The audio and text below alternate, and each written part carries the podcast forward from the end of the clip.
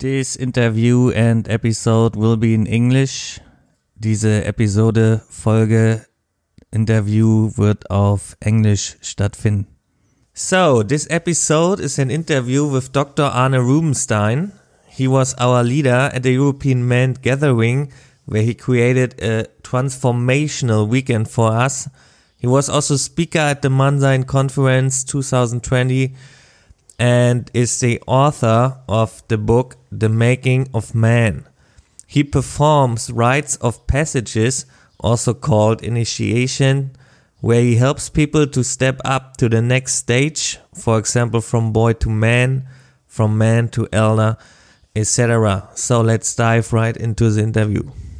And I'm saying hello to Dr. Arne Rubinstein, the man I met in the European Men's Gathering I, nice to see you, Martin. Very nice. It was a very special gathering, the European Men's Gathering in 2018. Yeah, I think it was 18.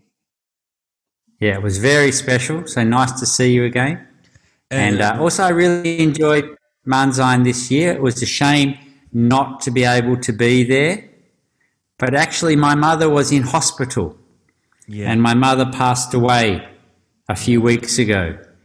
And if I had gone to Europe, it would have been very different, and I would not have been able to be with my mother.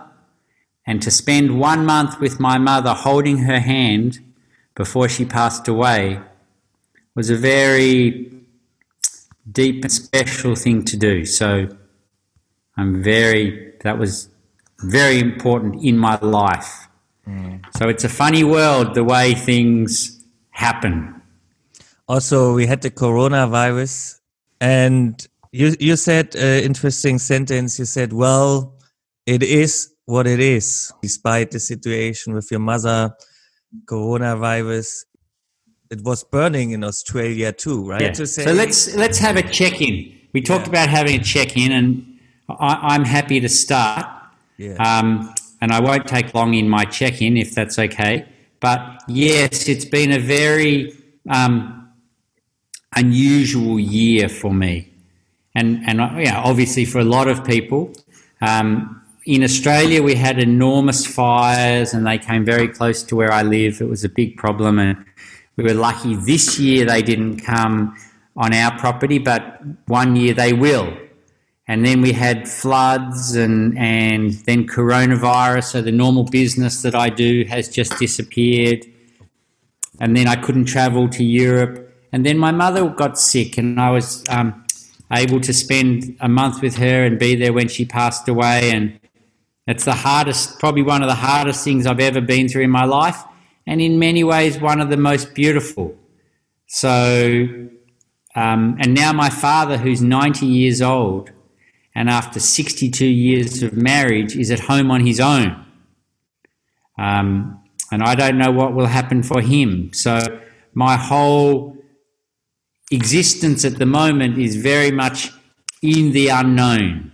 And I think it's one of the things that as men we have to actually learn to live with is that, you know, sometimes we are really, really in the unknown.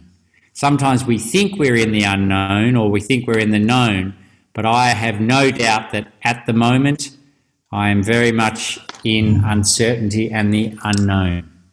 Yeah. Um, so now I'm back at home, but even being at home, it feels different. Uh, and I'm trying to find my feet. So that's my check-in. May I ask where you live in Australia? I, am in Byron Bay. I'm in Byron Bay on the east coast of Australia. Oh yeah.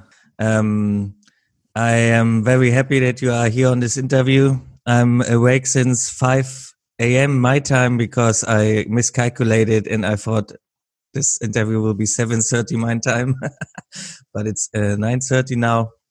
So I, I, got up way too early and had a beautiful miracle morning with um, watching your stuff and, and remembering the European Men's Gathering and other experiences I had. And very excited. And it's my first English interview as well. I was a bit like worried. Is my English proper for these circumstances? I think it is. And yeah, I, I, have a lot of questions, and I, I really like to start my day like this with an interview. And where are you at the moment, Martin? I'm, I'm in Berlin, Germany. Yep. Your place looks like a what is what is it? Um, something. Ah, it's it's a bit hard to describe. I call it my shed, but it's actually a very big, beautiful, open space, like a warehouse, mm. but in the forest. Mm. And uh, the forest is where you really, really like to go, right? With um, people and, and, and men and boys. And you're also often invited to go to natural places outside of the cities, outside of your daily life, because one could say your expertise is rite of passages. Yeah. Another rites word? of passage, which are a transformation, helping people change from one stage of their life to the next stage. And when we do that, we need a good environment or a good place to do that. And, and we have to, I believe, get away from our normal everyday living place and our normal community. And, and nature is a very good place to do the work. Um, because what we're, the work we're doing is actually with our psyche, with our minds. And, and a, a very, you know, if we want to help people to open their minds and to look at what's going on, if we can remove the normal distractions of telephones and computers and work things and busyness and bring people out into nature, that's a very healthy environment for the work that we do. Mm. Just for the Germans, uh, rite of passage is uh, initiation, or in English, initi initiation. And this is, in this context, we are talking about rite of passages here. And is, is that your main work to help boys to, to become man with a initiation, a rite of passage? Would you say that this is your, your main mission? It is a big part of my mission. Um, I actually started working as a doctor. I was uh, I did nearly 20 years in emergency medicine, and one of the things I saw is that so many people were suffering, and the things they were suffering from often started when they were younger, and because of those things, they made a lot of bad decisions and and they took drugs and drank too much alcohol and then got into trouble. And then I met them in the hospital. And I could really see that if we could start working with people when they were younger, that we could actually make a difference to their whole lives. And, and my first work was with rites of passage or initiation for boys, but I now have uh, a broader, a different view of what's going on. And I believe that there's a staircase, and we're all on the staircase, and we start off as babies, and then we're children, and then we're teenagers, and young adults, and grown ups, and hopefully we become elders. And on the way, some of us may become parents. And each of those steps is different. We, we, we have to keep stepping up. And rites of passage are not only for boys becoming men, they are for men becoming elders.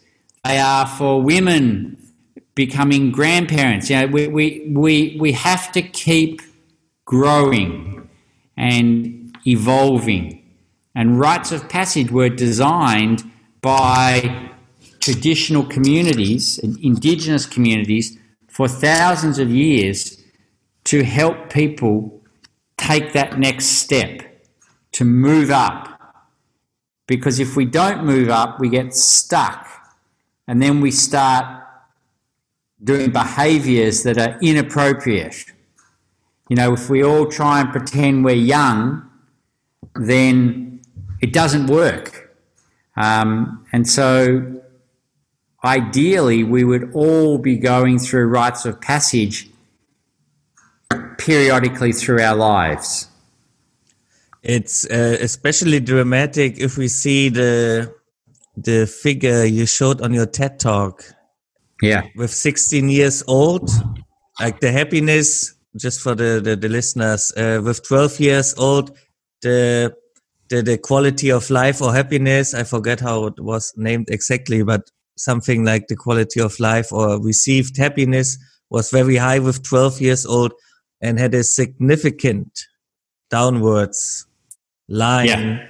when they are 16 and this is partly because those rite of passages are missing right? That's exactly right. Um, and you know we see it on the graph but most people know and they know from their own lives and they know from teenagers they know that those years somewhere between 14 15 16 17 are a very difficult time. Mm-hmm. and and it's a time when and i talk mostly about men but m- pretty much everything i say is as important for women and, and, and everyone. Yeah. But somewhere around when we go through puberty we change from being, you know, it's all about me and all I really think about is me to all of a sudden we, we, life is changing and we are, and we're, we're, we're, it's not just about me and we're part of a community and people want us to be responsible and, and it's like, whoa, you know, who am I and what's my role and what am I supposed to be doing and why can't I just think about me? And it's a very difficult period. And, and it's a time when a lot of teenagers get into trouble and they have mental health issues and they can start taking drugs. And, and it's actually a time when the elders are supposed to step in and say, hey, you are ready to change from being a child to a young adult. And we're going to create an initiation as we have for thousands of years to help that happen. And we're not doing that anymore. And it's a big problem.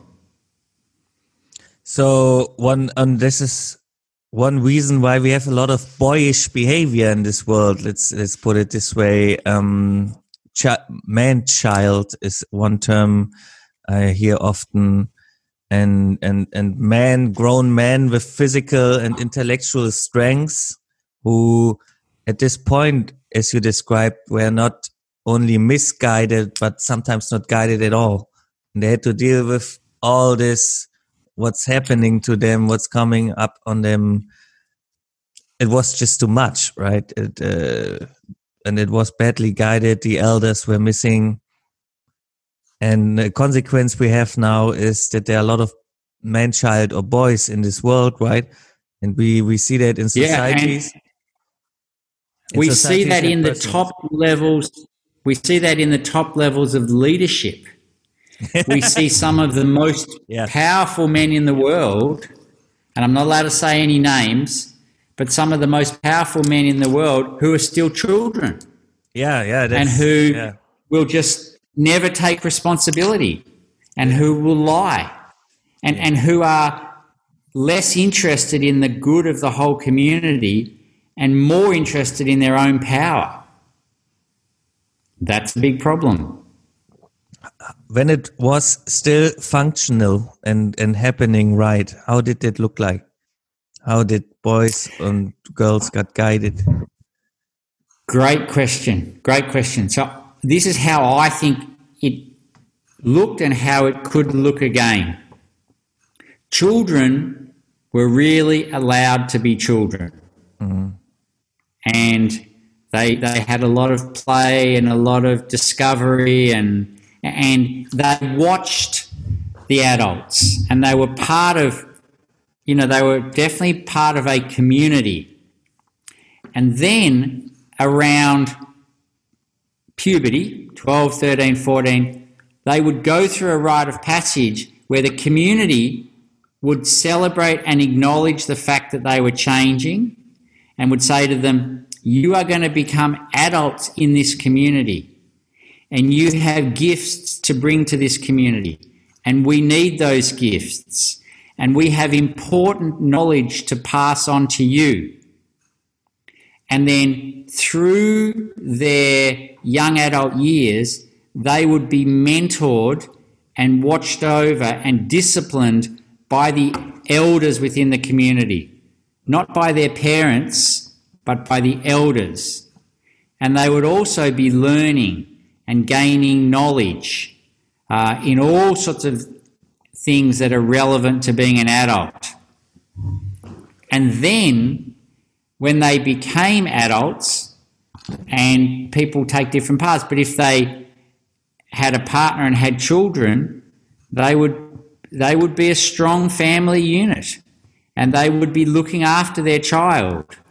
Uh, and but then the other thing is the elders would also spend a lot more time with their children, with the grandchildren, which would free up the adults to be working and whatever they were doing.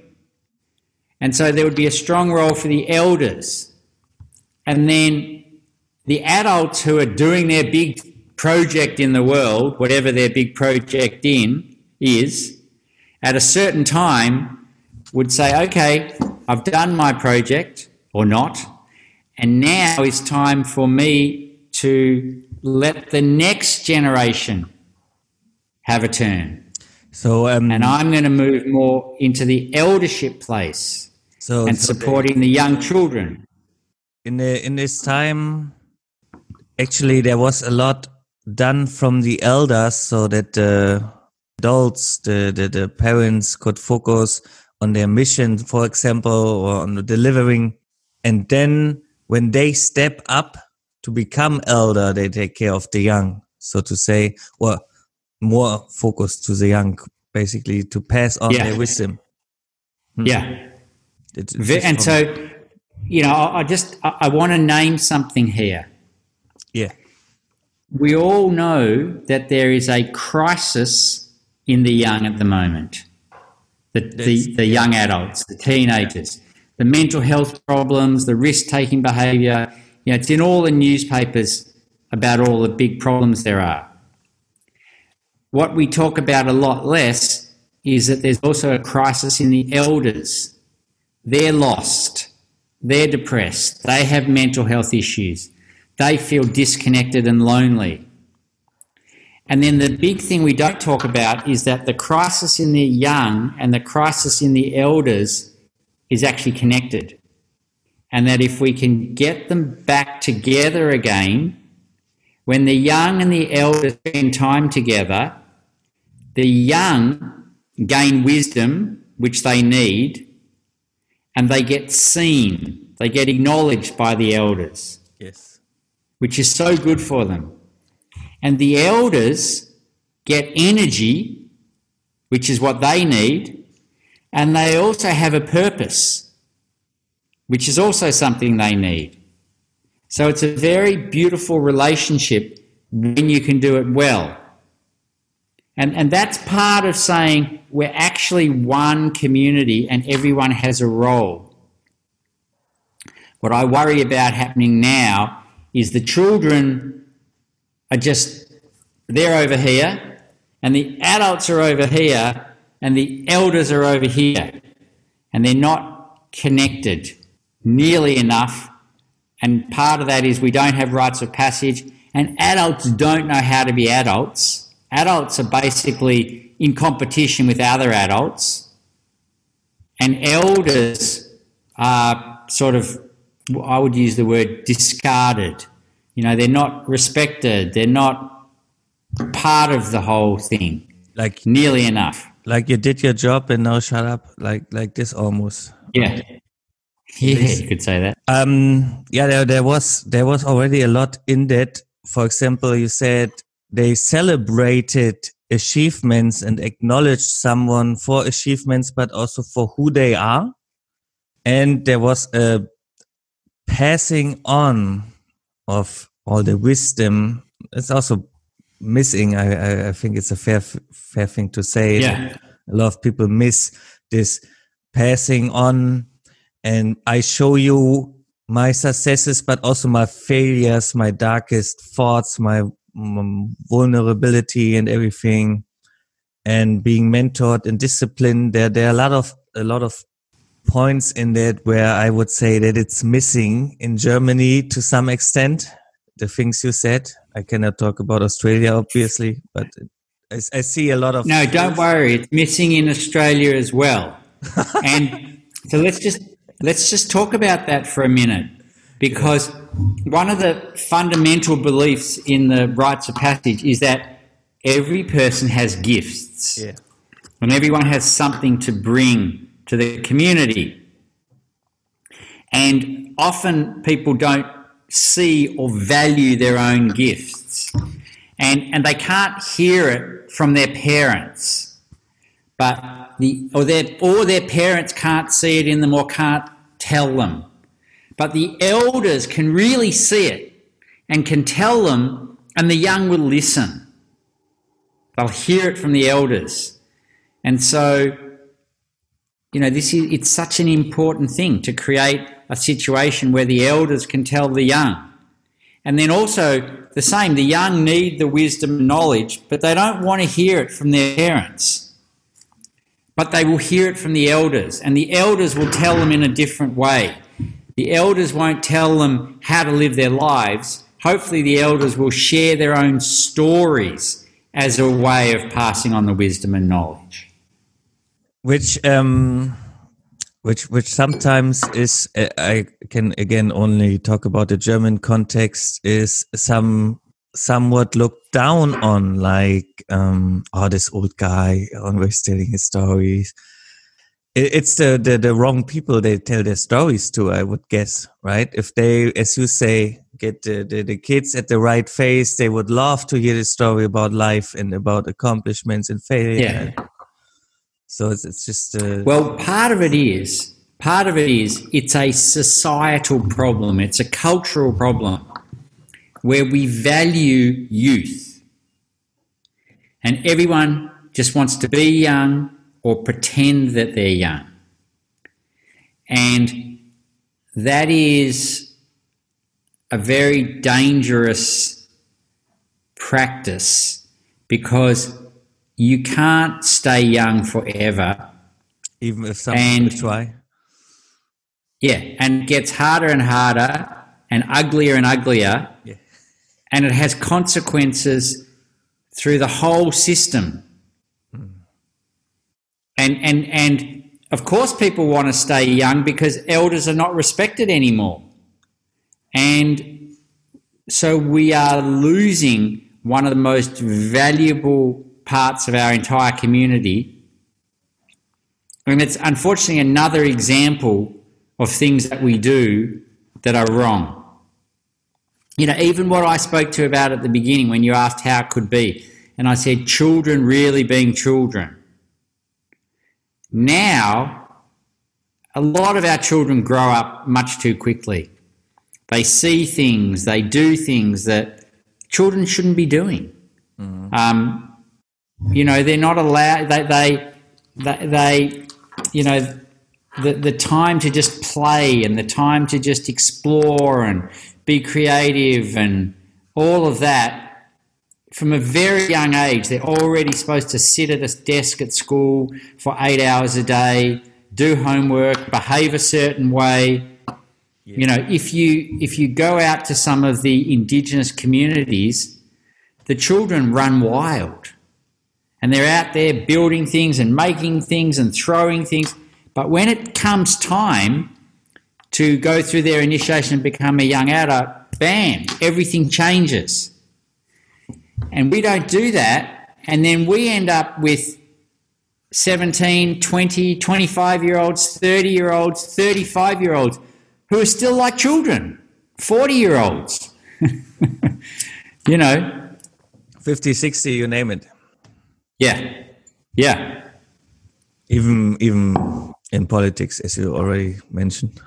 Yeah, yeah. We have um, so we have a lot of archetypes, but um, three of them for men in this case are the boy, the man, and the elder.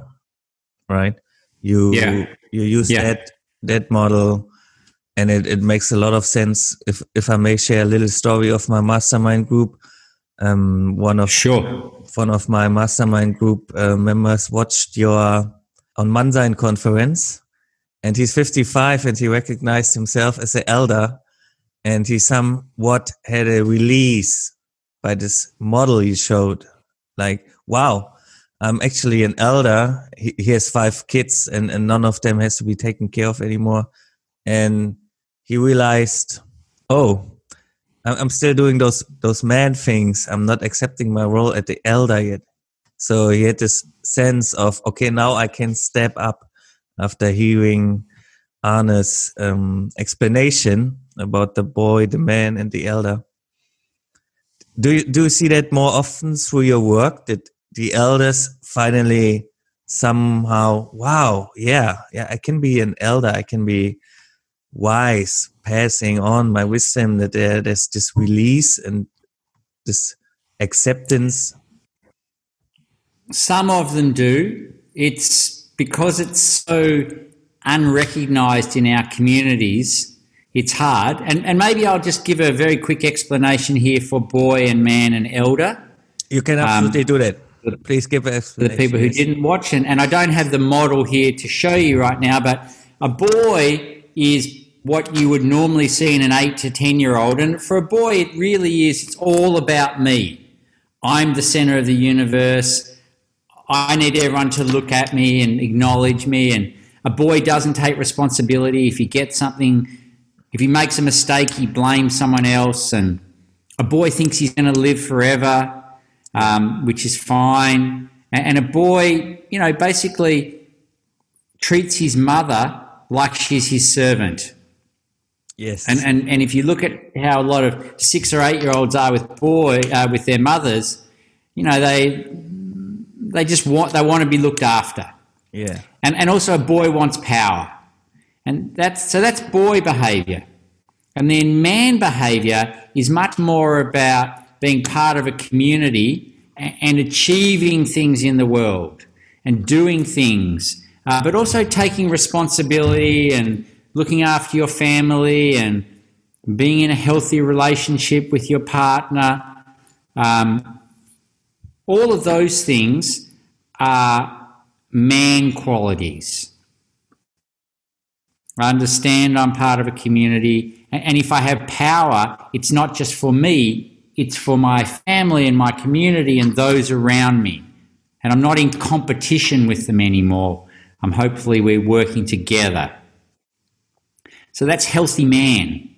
But then healthy elder is another step again where I've had my time as a boy and I've had my time as a man, and now it's about supporting the next generation of men and boys to do what they're doing well and mentoring them and being there for them.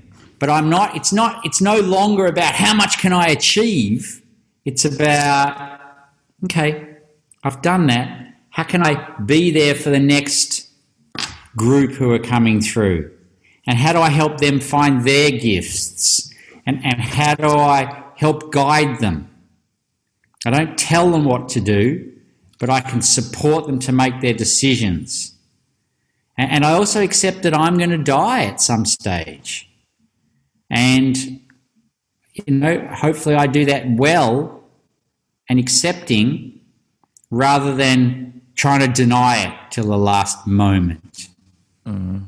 So, and, and an elder, it's much more, it's a loving space. Um, you know, there are beautiful things about being an elder, and there are also the challenges of the, the physical body is starting to break down.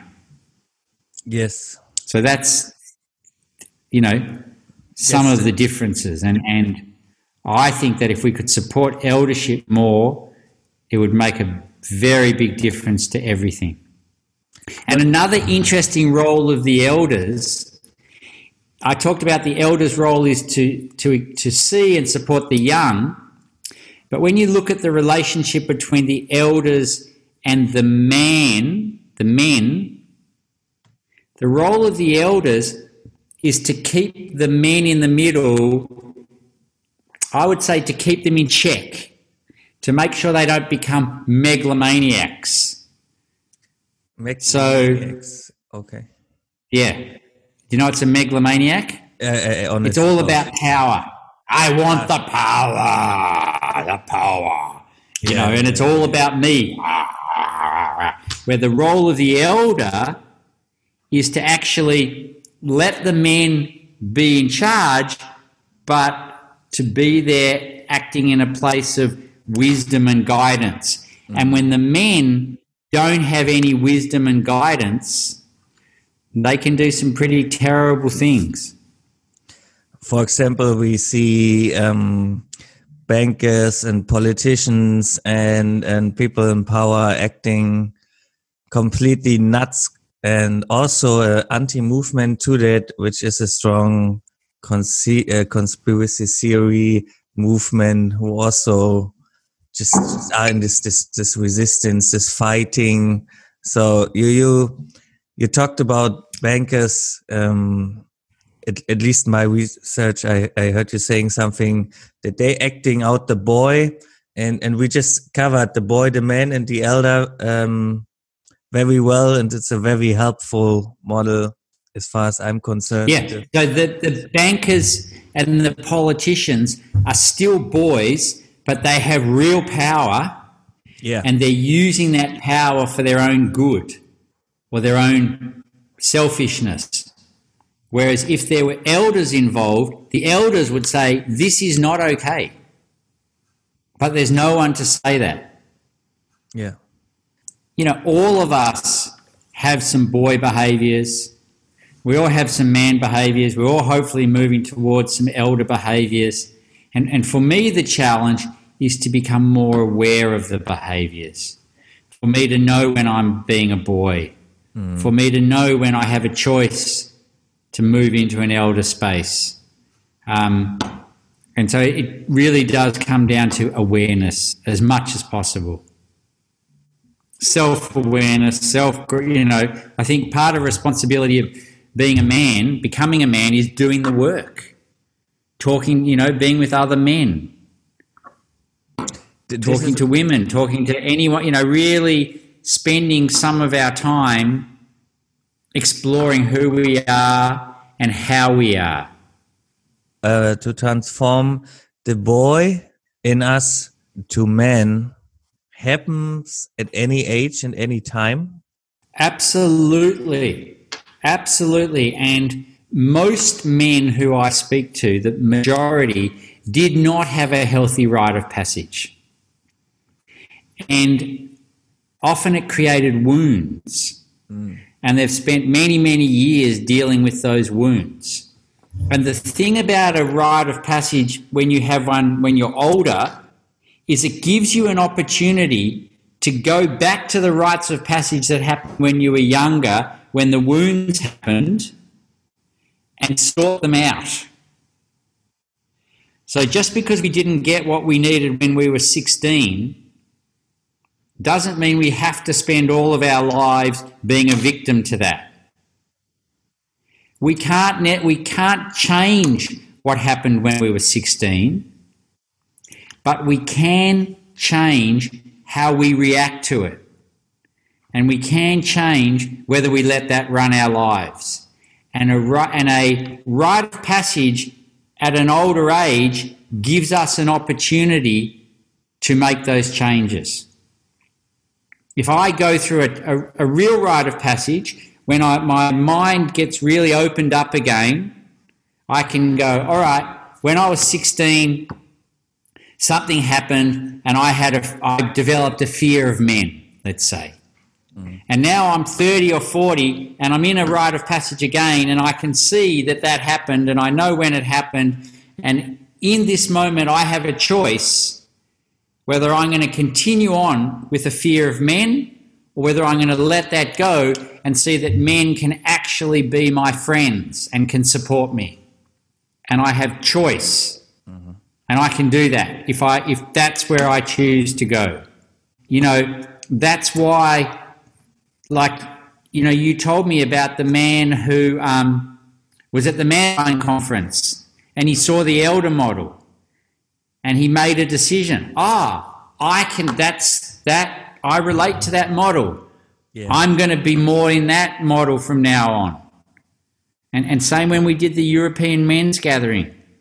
You know, many of us made a choice in that rite of passage to be different from that point on. And that's what a rite of passage is it's something that changes us. We are different afterwards. And in a healthy rite of passage, we get to choose how we want to be and we grow into a better place. In an unhealthy rite of passage, it gets put on us and we get wounded. And, and, and unfortunately, most of our rites of passage are unhealthy because they're not facilitated and they're not understood. So, my mission and my work is about bringing back healthy rites of passage. And one of the biggest problems is a lot of people don't understand even what a healthy rite of passage is or how to do it, which is why most of my work now is about training people to understand a rite of passage and how they can bring it into their community wherever they are and at whatever age. And I've done it now for many years by running leadership trainings. And I was supposed to come to Europe this year and do something at the Own conference in Berlin and then run a leadership training in Prague and in Holland again, but I couldn't come. So what I've now actually done is put it online. And we've got a, an online uh, leadership training journey into rites of passage to help people understand what a rite of passage is and what the stages and the elements of a rite of passage are so that people can be creating them in their own communities. Wow, that's that's good. Where, where to find that one for people who want to create that? Well, it's, it's on our on our uh, website on the Rites of Passage Institute. Rites spelled R I T E S, the Rites of Passage Institute.org. But if people Google the Rites of Passage Institute, they'll find it. Mm. And then very much we want to support people. So if people are wanting to create programs and we can find ways to support them, that's our mission. So that Rites of Passage can start coming back into the mainstream, into, you know, into Berlin, into into Czech Republic, into England, you know, it becomes normal again, like it used to be. Yeah, like for example, if I wanna um, start such event with some common, with some brothers or other men here in Berlin, then I would, for example, find guidance at your website, as far as I understood it. Yeah. And and, yeah. and um, what elements um, what elements are actually required for a rite of passage in your opinion or in your experience? Well, there are three stages of a rite of passage that have been recognized for over 100 years. And there was a man called Arnold van Gennep who traveled around to Australia, Papua New Guinea, Africa, New Zealand, and he saw all the communities were creating rites of passage. And they always had three stages of separating from your normal life, going into a space where you transformed, and then coming back different. And separation, transformation, and integration back. And my work has been around okay, what are the elements required for a transformation to happen?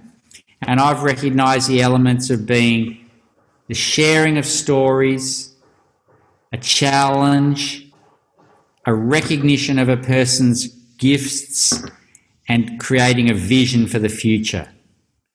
And when we do those things, and I talk about that all in detail on my course and how we can create that, because when we do those things in those stages, we will create a transformation. I know that. And that's what we did at the European Men's Gathering. We, we went through that framework, and because we went through the framework, we all had a very powerful experience as a community. So it's it's much like um, someone here goes to to Brandenburg to the nature, and you bring old and young together. The the old have the chance to um, share the experience. The younger get the wisdom. The the older the energy from the young, basically. And you go through a challenging process for the young. You have them step up, or, or for the younger from the elder point of view. And a, a part I want to underline here, which you often say is to recognize this process. Like you did something good, you stepped up. We recognize and acknowledge you as in higher status now. We celebrate you and your your journey and also your gifts. This this recognition. Yeah. yeah. And the thing to also realize is that rites of passage are a community event.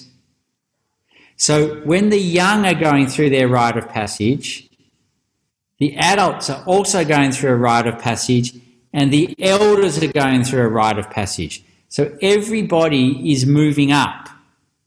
An example of that is, you know, if a boy's going to become a man, a young man or a man, his father has to step up and give him space to become a man. And that means that father is moving towards elderhood and he's starting to let go of some of his power over the boy. And the mother has to let go. So at the same time as the boy is going through the rite of passage, the father and the mother are also going through the rite of passage. And the elders who are running the rite of passage, they're also transforming to the next level of eldership. So you can't just do a rite of passage for one part actually the whole community is going through the rite of passage all at once. Wow. And and yeah, and it gives energy, it regenerates the community. And I'll tell you a little story. Please. My mother, my mother has just been through a big rite of passage. She's died. Mm. So she's changed from being a you know a living elder to she's passed away. Mm. And, and I don't know what the step is after your last step on earth. I don't know whether you go to heaven or whether you're just in the ground or whether you come around. It doesn't matter. But she's taken that step. But not only did she go through a rite of passage, my father has gone through a rite of passage of after 62 years of marriage, he's now on his own and he's really an elder. And I go through a rite of passage because instead of having parents who sort of keep me at a certain place, I now have to step up and I now have to look after my father.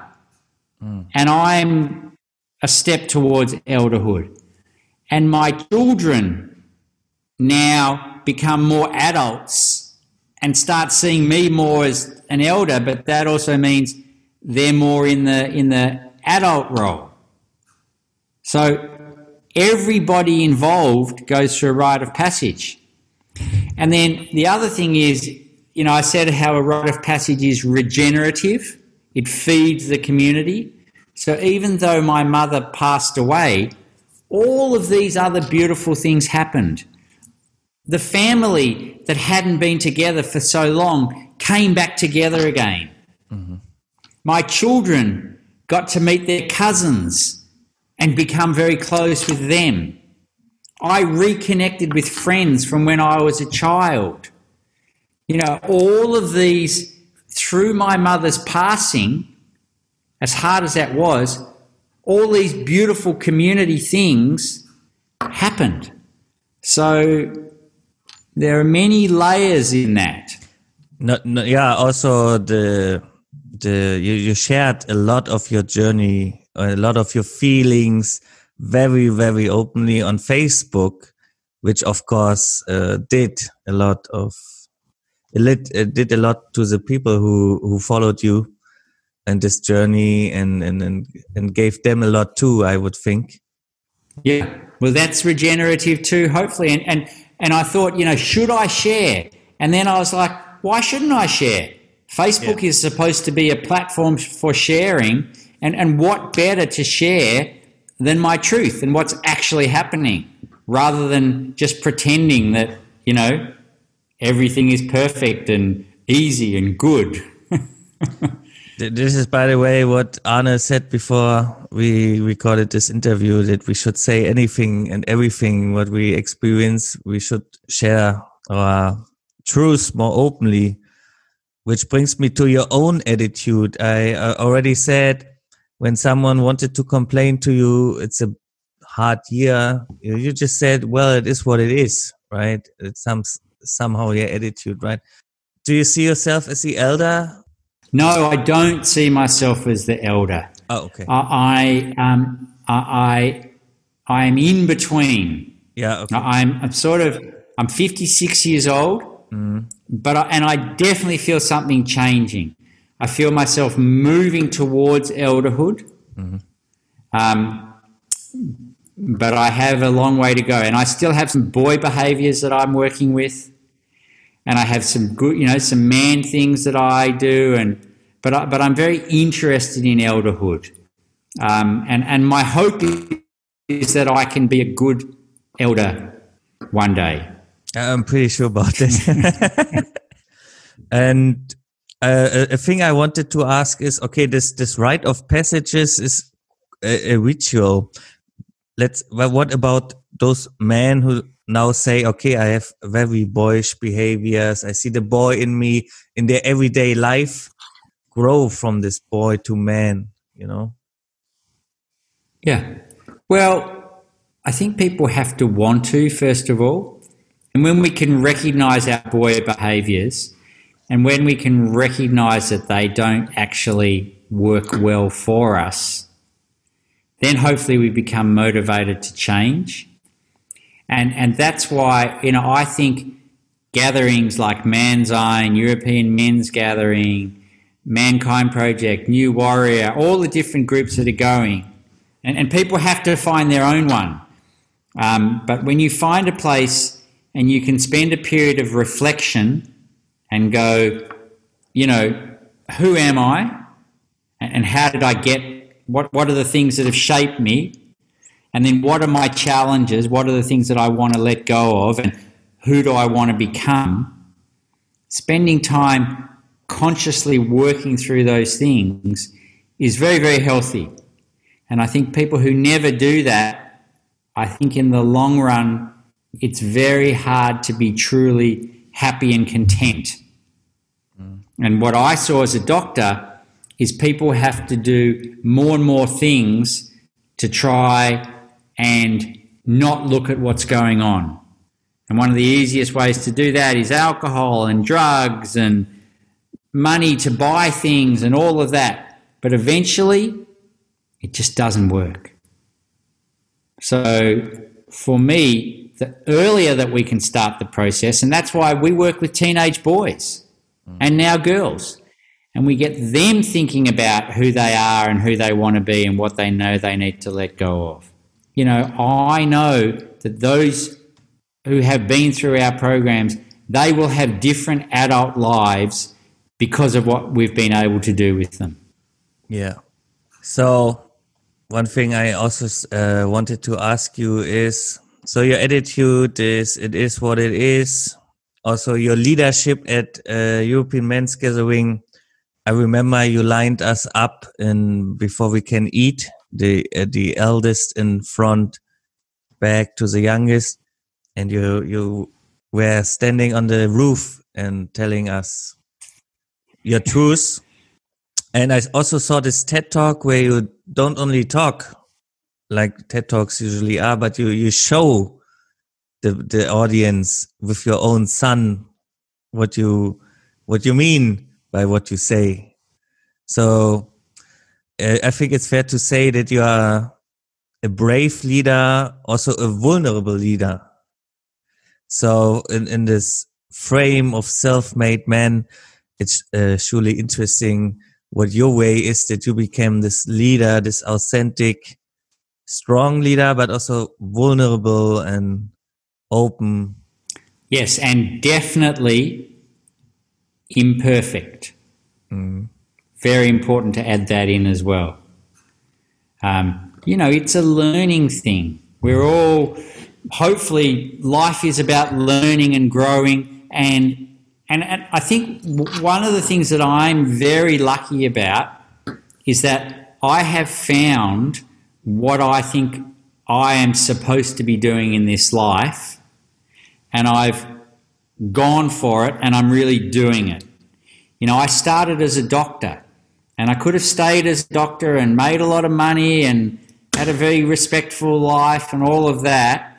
But there was a point that came along, and we, we might make this sort of the last thing we talk about. It's a good one to leave it on.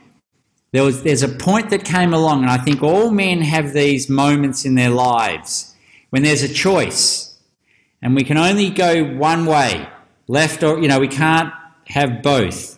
And, and, and that point that came for me was with rites of passage, and I knew that it was what I wanted to do.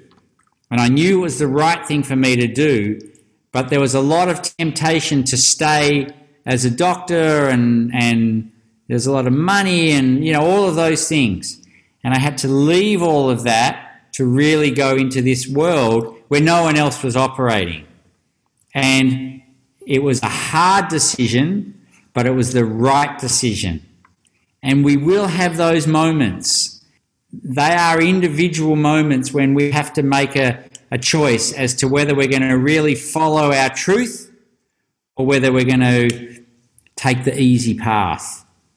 And as I've sort of mentioned, I, in the long run, I don't think the easy path is the easy path because it doesn't bring us that genuine satisfaction and growth. So, you know, if I could say one thing to the the men and hopefully the women who are listening to this and watching it is to look for those moments. Look for those really key moments when there's a choice.